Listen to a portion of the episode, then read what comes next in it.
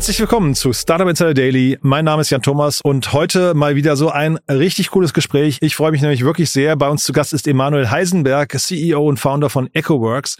Und der Grund, warum ich mich freue, ist, weil ich Emanuel vor ungefähr anderthalb Jahren schon mal interviewt habe und seitdem begeistert bin von der Idee, habe das an mehreren Stellen, in mehreren Gesprächen mal fallen lassen als ein tolles Beispiel für eine richtige Innovation für eine ja so richtig altbackene Branche. Wir reden nämlich über die Baubranche, wir reden über die Sanierung von Gebäuden, um diese auf den Net Zero Standard zu bekommen und zwar mit einem sehr sehr spannenden neuen Verfahren. Und äh, Emanuel wird gleich von richtig richtig großen Umsatzzielen sprechen. Das sind Zahlen, die hat man hier im Podcast relativ selten gehört. Auch das Auftragsbuch ist äh, maximal gefüllt, muss ich sagen. Alles sehr, sehr beeindruckend. Und jetzt gab es auch noch on top eine Finanzierungsrunde in Höhe von 40 Millionen Euro. Also ihr seht, da baut ein Stein auf dem anderen auf. Also im wahrsten Sinne des Wortes entsteht hier wirklich ein richtig tolles, innovatives Startup, das möglicherweise auch noch einen krassen Impact hat. Also deswegen freut euch mit mir auf ein tolles Gespräch mit Emanuel Heisenberg, CEO und Founder von EchoWorks.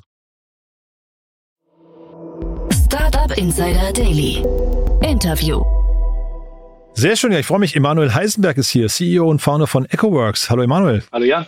freue mich, dass wir wieder sprechen. Sommer letzten Jahres haben wir miteinander gesprochen. Damals eure, ich glaube, 7,7 Millionen war die Runde. Und jetzt gibt's so einen richtigen Paukenschlag, ne? Du, äh, Paukenschlag äh, in dem Sinn, dass wir glaube ich, in einen sehr schwierigen äh, Markt verkauft haben, sowohl auf der Kundenseite, also wir haben die größte äh, Immobilien- und Bauwirtschaftskrise seit Jahrzehnten, als auch äh, natürlich der Venture Capital Markt ist so ein bisschen down. Aber nichtsdestotrotz bin ich sehr froh, dass wir fast dreimal überzeichnet waren. Also war, war irgendwie eine am Ende doch sehr, sehr entspannte Runde für, für mich.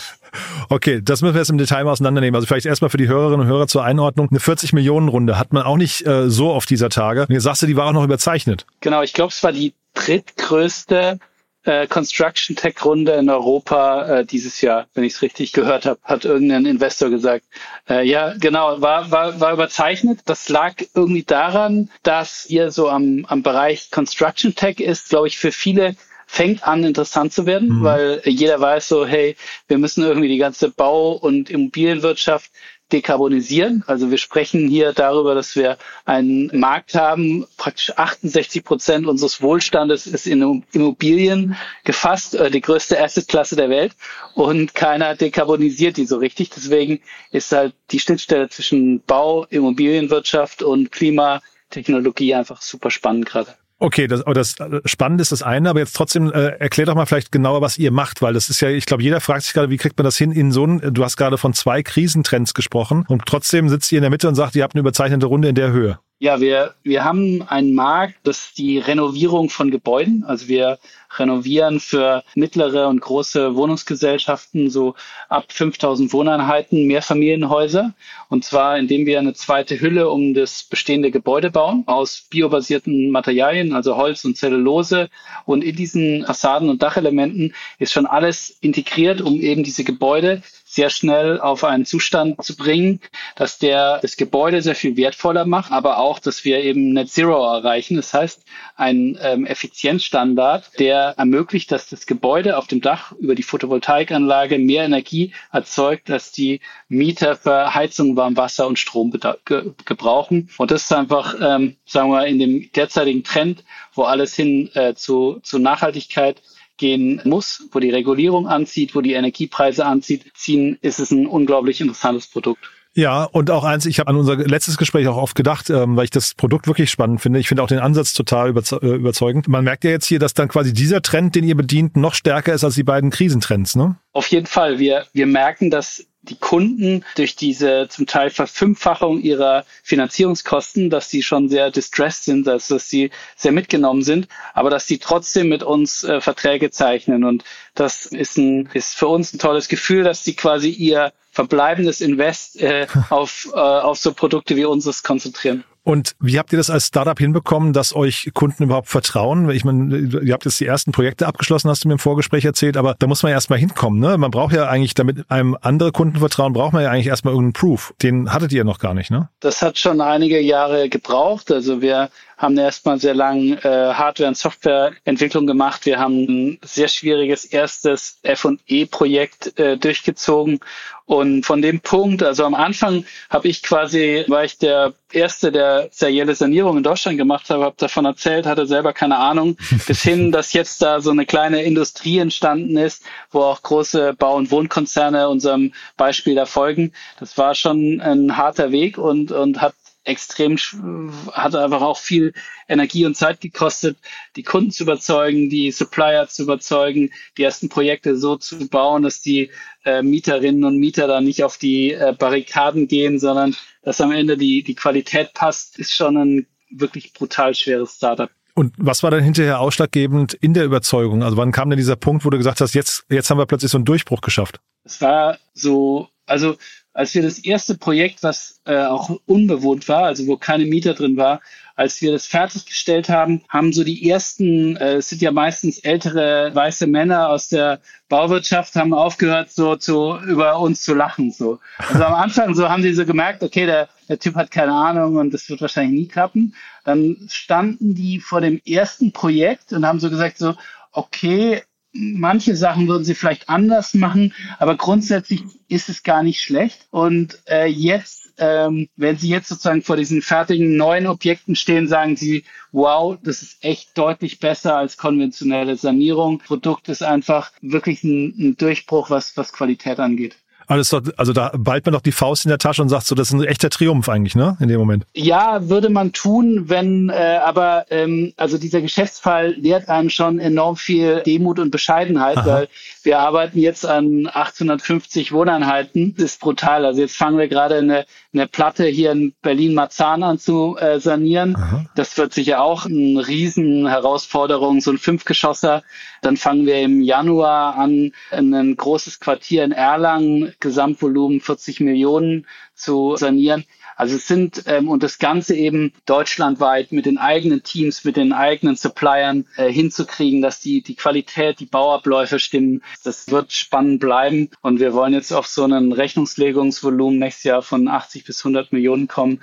Also das ist schon, ähm, ja, wird, wird ein sportliches 2024. Ja, spannend, aber klingt so nach einem Luxusproblem erstmal, so jammern auf hohem Niveau. Also ich glaube, schlimmer wäre es, wenn man keine Aufträge und keine Kunden, kein Kundenvertrauen hätte, ne? Ja, ja, das, das Orderbook hilft. Also wir haben jetzt so, so 100 Millionen Orderbook. Das ist schon wichtig, dass man, sagen wir mal, weiß, was man abarbeiten muss. Und die, die Aufgabe ist natürlich viel, viel größer. Also natürlich ist es irgendwie hoffentlich inspirierend und, und äh, aber um wirklich Impact zu haben, jetzt sowohl was jetzt ähm, Tonnen CO2 angeht, als auch in der Transformation jetzt äh, des Sanierungssektors, da müssen wir auf jeden Fall noch viel, viel hebeln. Also ich glaube, wenn die ersten großen Quartiere da stehen, wenn die merken, das, das wird wirklich ein Multimilliardengeschäft, dann werden sicher auch die, die ganz großen äh, Baukonzerne weltweit äh, dann mit einsteigen. Und ich, ich erwarte dann so 2025, 26, dass wir dann auch äh, in, eine, in eine harte Wettbewerbssituation äh, einsteigen werden.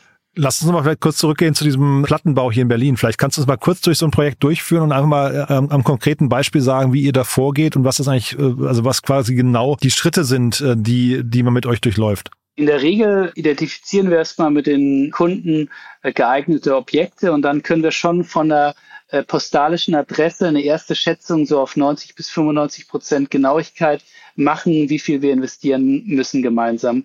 Mhm. Und ähm, das geht über so einen Konfigurator, wie so ein äh, Autokonfigurator, wo wir eben jedes Bauteil ähm, hinterlegt haben und wissen, wie viel die Umsetzung dieses Bauteils in Deutschland kostet. Und äh, gleichzeitig haben wir eine Masseermittlung über Gebäudedaten, über Google Street View, Bilderkennung und wissen dann auch, äh, ja, was das für eine Dachform ist und so weiter. Und dann äh, scannen wir diese Gebäude sehr genau von innen und außen mit einem Laserscanner, aber schicken auch viele Ingenieurinnen und Ingenieure und Fachplaner und so weiter durch diese Gebäude, um wirklich die perfekte das perfekte Wissen über diese Objekte zu haben, um dann eben weitestgehend automatisiert zu planen. Also wir planen diese neue Hülle, die um dieses Gebäude gebaut wird, schon weitestgehend automatisiert über so eine Automatisierungssoftware, der über ein Plugin in bestehende äh, Planungssoftware und ähm, müssen dann eben nur noch ganz wenige Details an der Planung äh, müssen die Architekte dann anfassen. Beispielsweise, wenn da irgendwie ein ungewöhnlicher äh, Treppenaufgang ist oder was auch mhm. immer. Der Rest kommt da schon ziemlich stark über die Automatisierung. Und dann schicken wir diese Informationen in unsere Werke. Also wir haben vier große äh, Supplier, die für uns arbeiten. Jetzt gerade haben wir vor wenigen äh, Tagen eine neue Kooperation mit dem zweitgrößten Prefab, also ähm, Fertighaushersteller in Deutschland unterschrieben. Du kennst vielleicht die Bienzenker und Hansehäuser. Also äh, die haben jetzt ihre großen Fabriken, stellen die jetzt um, dass sie auch äh, in, in ein paar von den Linien dann für uns äh, Teile für die serielle Sanierung automatisch fertigen. Die haben auch schon sehr viel Automatisierung, ein bisschen Robotik schon in ihre Fabriken eingebaut. Und dann haben wir quasi diese fertigen Fassaden- und Dachelemente, die eben so konzipiert sind, dass man die zum einen schnell installieren kann, zum anderen, dass da eben schon Fenster, Lüftung, Dämmung, Leitung, alles schon integriert ist, um eben dann diese Gebäude sehr schnell auf die Energieeffizienzklasse A zu bringen, also auf ein sehr, sehr effizientes Gebäude, was dann eben mehr Energie erzeugt, als es verbraucht. Lauft ihr dann Gefahr, dass, also gibt es ein gewisses Risiko, dass dann so Teile auch mal nicht passen können? Also das klingt ja jetzt gerade so, als seid ihr abhängig quasi von externen Daten, ne? Ja, das ist ein Riesenthema. Also ähm, ich weiß nicht, wie viel äh, Scan-Dienstleister wir durchgetestet äh, haben, bis wir bis wir da die perfekte Information gefunden haben. Und das, das ist natürlich der totale Super-GAU, mhm. wenn man dann ein Modul hätte, ist uns zum Glück noch nie passiert, was dann von den Ausmaßen nicht richtig äh, passt. Mhm. Genau, aber äh, dachte ich mir gerade, ne? Das könnte wahrscheinlich hinterher den, den Erfolg und Misserfolg von so einem Projekt entscheiden, ne? Genau, also da haben wir sowohl händische, also schicken wir ruhig nochmal irgendwie, ein, wir haben ja auch jetzt eigene Handwerker oder Bauleiter oder so, schicken wir nochmal hin und die messen zum Teil sogar nochmal händisch paar Sachen nach zum Quality-Check, als auch äh, Bilderkennungssoftware, dass wir da äh, quasi auch automatisierte Quality-Checks in diese Scans äh, ein, einfahren. Du hast ja vorhin schon gesagt, also äh, von den Projekten, da hast du, glaube ich, gesagt, Erlangen ist das eine, ne? Berlin, du hast also eigentlich gesagt, deutschlandweit, das macht ihr mit eigenen Teams. Jetzt hast du gerade nochmal gesagt, Bauleiter, Handwerker, ihr macht sehr viel händisch. Ist das hinterher skalierfähig? Also du hast ja von diesem äh, 100 Millionen Orderbook erzählt. Also ab, ab wann ist denn ein Orderbook für euch auch zu voll? Also skalierungsfähig ist in jedem Fall, weil Du musst dir vorstellen, in Deutschland funktionieren Sanieren und überhaupt Bauen so, du bestellst einfach Material auf die Baustelle und 95 Prozent wird in einem super chaotischen Prozess über viele Monate mit Gerüst und so weiter äh, äh montiert. In unserem Fall wird davon 50 bis 80 Prozent und, und zunehmend mehr in der Fabrik eben von äh, Robotern und Leuten in der Fabrik gefertigt und kann dann in einem, also dieses Element als Ganzes in wenigen Minuten pro Element, was dann dreimal äh, sechs beziehungsweise dreimal zwölf Meter lang ist, kann in einem dann montiert werden. Mhm. Und dadurch brauchst du halt sehr, sehr viel weniger äh, teure Arbeitskraft auf der Baustelle, die auch kaum mehr zu finden ist. Und in dem Sinn ist es schon massiv skalierbar. Also mhm. wir wir wollen auf jeden Fall auf eine Milliarde Umsatz 2027, 2028 skalieren und wir müssen äh, einfach nur sehr, sehr viel produktiver pro FTE werden. Aber die meiste Skalierung findet natürlich dann in den Fabriken statt. Dein Schmunzel, deine Reaktion gerade, das äh, stelle ich mir ein bisschen vor wie die alten weißen Männer, von denen du vorhin gesprochen hast, ne? die, die auch äh, über den, den Ist-Zustand so geschmunzelt haben, über den, über den äh, wahnwitzigen Startup-Unternehmer, der jetzt hier die Welt bewegen möchte. Ne? So, so hast du gerade ein bisschen geschmunzelt über die, den Ist-Zustand auf der Baustelle. Ne? Ja, ja äh, wobei, also am Anfang habe ich immer gedacht, so, die sind alle wahnsinnig doof und gehofft, dass wir wahnsinnig schlau sind.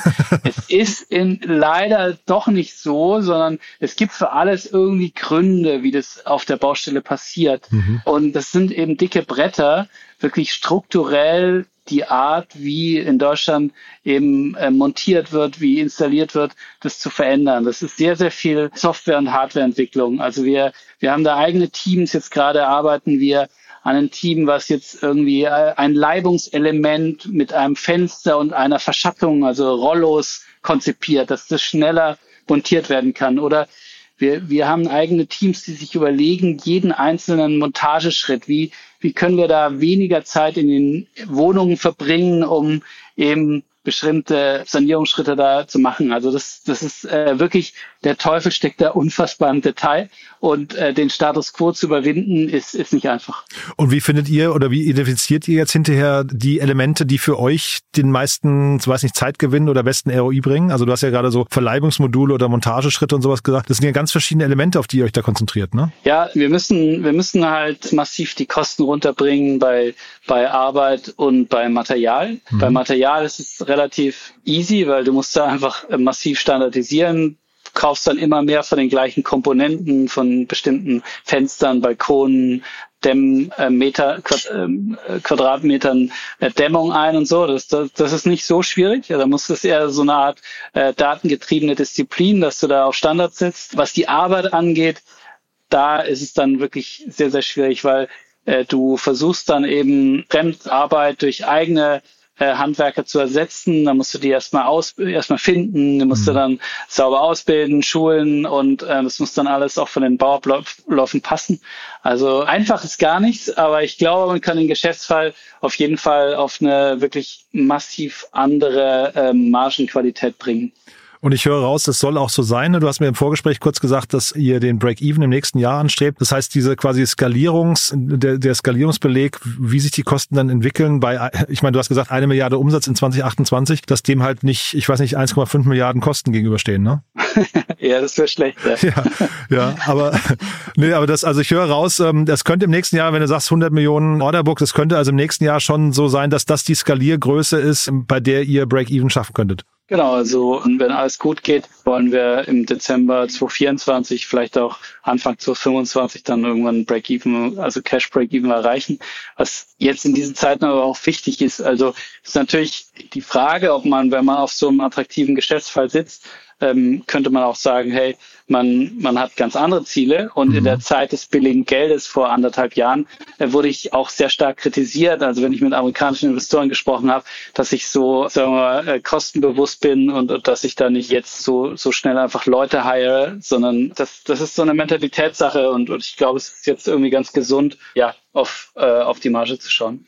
Lass uns nochmal dann eben über die Finanzierungsrunde sprechen. Du, also auch das ist ja ein schwieriges Umfeld und jetzt habt ihr es, wie gesagt, geschafft, eine 40-Millionen-Runde abzuschließen. Bei Crunchbase ist die falsch hinterlegt, haben wir im Vorgespräch kurz äh, drüber gesprochen, weil da irgendwie eine Runde, die ihr in zwei Etappen gemacht habt, äh, quasi doppelt gezählt wurde, ne? Genau. Also so 22,5 und, und 17,5 jetzt im zweiten Schritt ähm, 17,5 und angeführt hat die Runde World Fund, also ein Klima, ganz, ganz toller Klimafonds, dann mhm. Haniel, kennst du sicher auch, also mhm. also so ein großes Family Industrie Office mit 5 Milliarden an der Management, dann äh, Compass, dahinter steht die Velux Family, also auch so eine, so eine Baufamilie, äh, aber auch im Construction Tech VC und dann ISAI. Hinter denen äh, steht in dem Fall der französische Baukonzern Bouygues. Das ist ein Konzern mit über 30 Milliarden Umsatz eben auch sehr viel Baugeschäft macht. Und das sind jetzt schon Strategen. Warum habt ihr Strategen an Bord? Nee, das sind alles unabhängige Fonds, ja. ähm, die, äh, wo, wo dann eben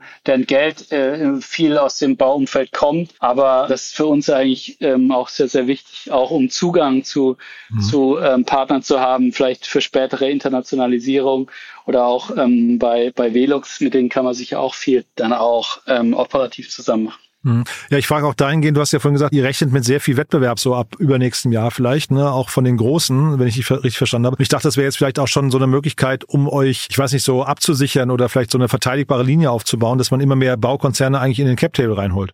Interessante Strategie, also äh, aber ich, ich äh, es kann auch nach hinten losgehen. Also ich kenne auch den, den einen oder anderen Fall von Freunden, die ähm, sich Konzerne in Cap Table direkt geholt haben, die dann sogar die, ihnen selber Wettbewerb gemacht haben. Also es kann auch nach hinten, es kann auch nach hinten losgehen. Aber wie könnt ihr euch absichern? Also das klang jetzt vorhin so, als wäre der Wettbewerb schon da und er würde immer intensiver. Patenten, also patentierbar ist das hm. Ganze nicht, ne? Doch, wir haben schon elf oder zwölf Patente. Ich habe auch selber äh, vier eigene Patente angemeldet. Also ich ich, ich habe auch einen Spaß dran, das Zeug selber zu entwickeln, die Innovation. Aber du hast halt viel auch äh, die Frage der Softwareentwicklung, du hast die Sache, dass du einfach ähm, schneller sein musst, dass du eben auch da Category Leader wirst, also dass du wirklich versuchst in Deutschland oder hoffentlich irgendwann auch mal eine weltweite äh, Brand für serielle Sanierung aufzubauen. Das sind sozusagen die vordergründigen USPs, die dich dann vielleicht abgesehen von dem guten Produkt dann auch differenzieren.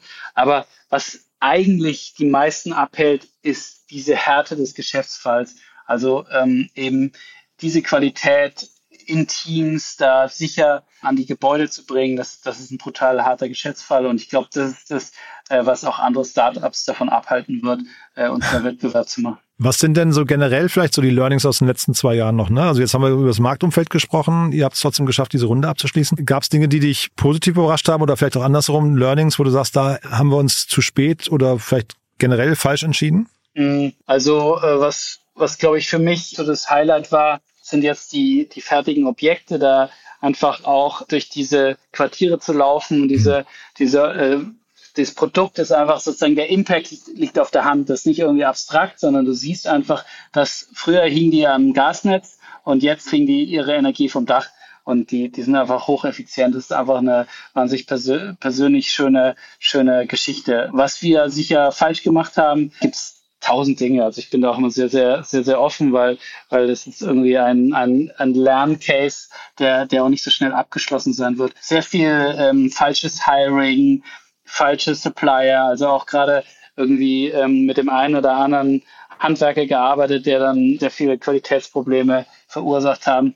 Also so dieser Geschäftsfall, der ist nie so ganz stabil, sondern der ruckelt sich immer mehr ein. Man wird immer erfahrener, man, man hat immer weniger Planabweichungen. Die Marge wird auch deswegen immer besser, weil man bessere Partner hat. Man plant auch immer wieder weiter, merkt, dass bestimmte Leitdetails falsch geplant sind oder besser geplant sein können.